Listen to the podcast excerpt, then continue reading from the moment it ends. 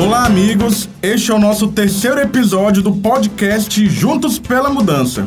Hoje iremos falar sobre dois assuntos: os níveis dos rios que estão subindo e sobre o coronavírus. Eu sou o Jason. E eu sou o Jaime. Nós faremos parte do terceiro episódio. Vereador, o nível do rio Tocantins chegou em 11 metros na régua. O que está sendo feito com as famílias que estão ficando desabrigadas? Olá, amigos. É uma satisfação poder estar com vocês, agradecer a Deus essa oportunidade.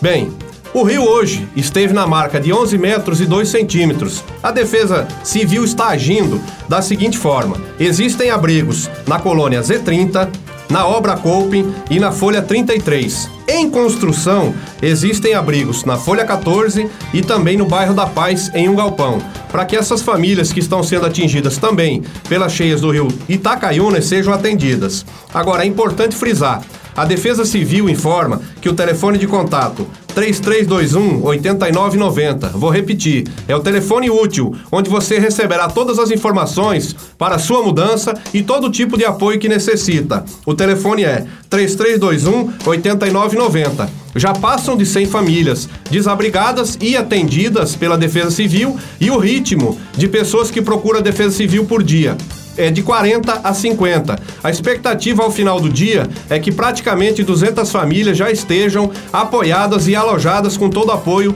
da Defesa Civil. Vereador, na zona rural o nível do rio também subiu. Sabemos que neste momento muitos bueiros e, e pontes podem ter problemas e até mesmo atoleiros. Como está a região do Complexo Sororó? A região do Complexo Sororó apresentou um problema crônico lá na ponte do rio Taurizinho, no PA Escada Alta, que faz divisa com São Domingos do Araguaia, que é o PA Veneza. Aquela região a Secretaria de Obras solicitada mandou uma equipe que refez o aterro da ponte e também possíveis pontos de atoleiro que existe naquela região. A equipe está trabalhando na região da Piranheira, também na região da Cozipar, entre a Rodovarinha e a Piranheira e também na região da Vila Gol. Todos aqueles pontos críticos que impedem talvez o deslocamento, entrada de mercadorias e também o transporte escolar serão atendidos por essa equipe volante que está fazendo o trabalho. Nos próximos dias, quando estiar e também quando cessar esses trabalhos nessa região, serão atendidos também a região da Vila Jatobá, Capoeira e Vila Patauá em um segundo momento. Mas é importante frisar que a Secretaria de Obras está trabalhando está com a equipe no local e já há alguns dias vem atendendo pontos dessa grande região do Complexo Sororó.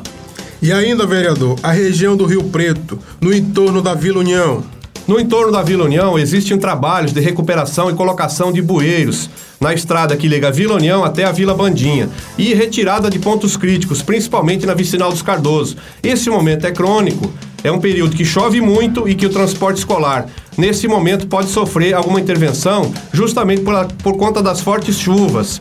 Mas posso ressaltar aqui que a equipe está lá, o prefeito atendeu os pedidos, estão feitos sendo trabalhos na região da Vila São Raimundo também, no entorno da Vila Três Poderes e na Vila Capistrano de Abreu. Todo esse serviço ele é embasado através de requerimentos dos vereadores, solicitações populares e também posso falar aqui de uma outra região, lá no Murumuru.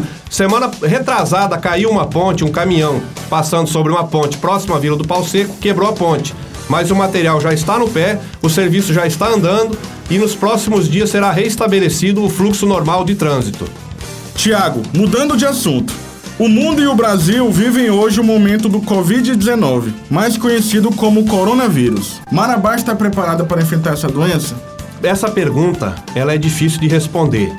Mas o governo federal, através do Sistema Único de Saúde, o Ministério da Saúde, disponibilizou recursos para os estados e também para os municípios atender e tentar dissolver esse problema. Vou dizer como. Atualmente, hoje, a Secretaria do Estado já disponibilizou para os municípios a alocação de 11 hospitais regionais que poderão fazer o atendimento. E a Prefeitura, na semana passada, fez um treinamento com toda a sua equipe, capacitando para receber pessoas que possivelmente poderão estar. Digo possivelmente por quê? Porque, primeiro, existe um protocolo de investigação. Ou a pessoa esteve em algum país que existe já comprovação de caso de contaminação ou esteve em contato com alguém que esteve lá fora, em outro país. Então existe um protocolo para se investigar se o caso é do Covid ou não. E a Secretaria de Saúde está a, adequando o seu trabalho e indicando a pessoa comparecer nos postos de saúde e no hospital e em caso de algum atendimento de uma necessidade maior, os hospitais regionais do estado do Pará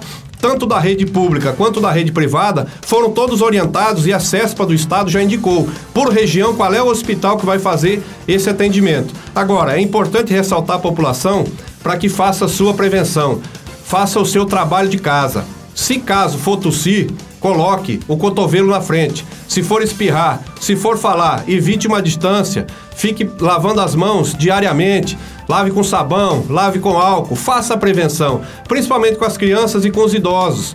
Peço que cada um aqui sensibilize a sua família. Parece que está longe da gente, mas se a gente tomar os devidos cuidados, a gente evita e a gente fica fora desses números que poderiam causar essa doença na gente. Então, peço ao cidadão que faça a sua precaução na sua casa, converse com os amigos, fale sobre o assunto para que possa evitar a contaminação através desse vírus. É isso, amigos. Agradecemos a Deus por mais essa oportunidade, ao nosso vereador Tiago e também ao Jaime por fazerem parte deste terceiro episódio do podcast Juntos pela Mudança. Um forte abraço a todos e fiquem na paz.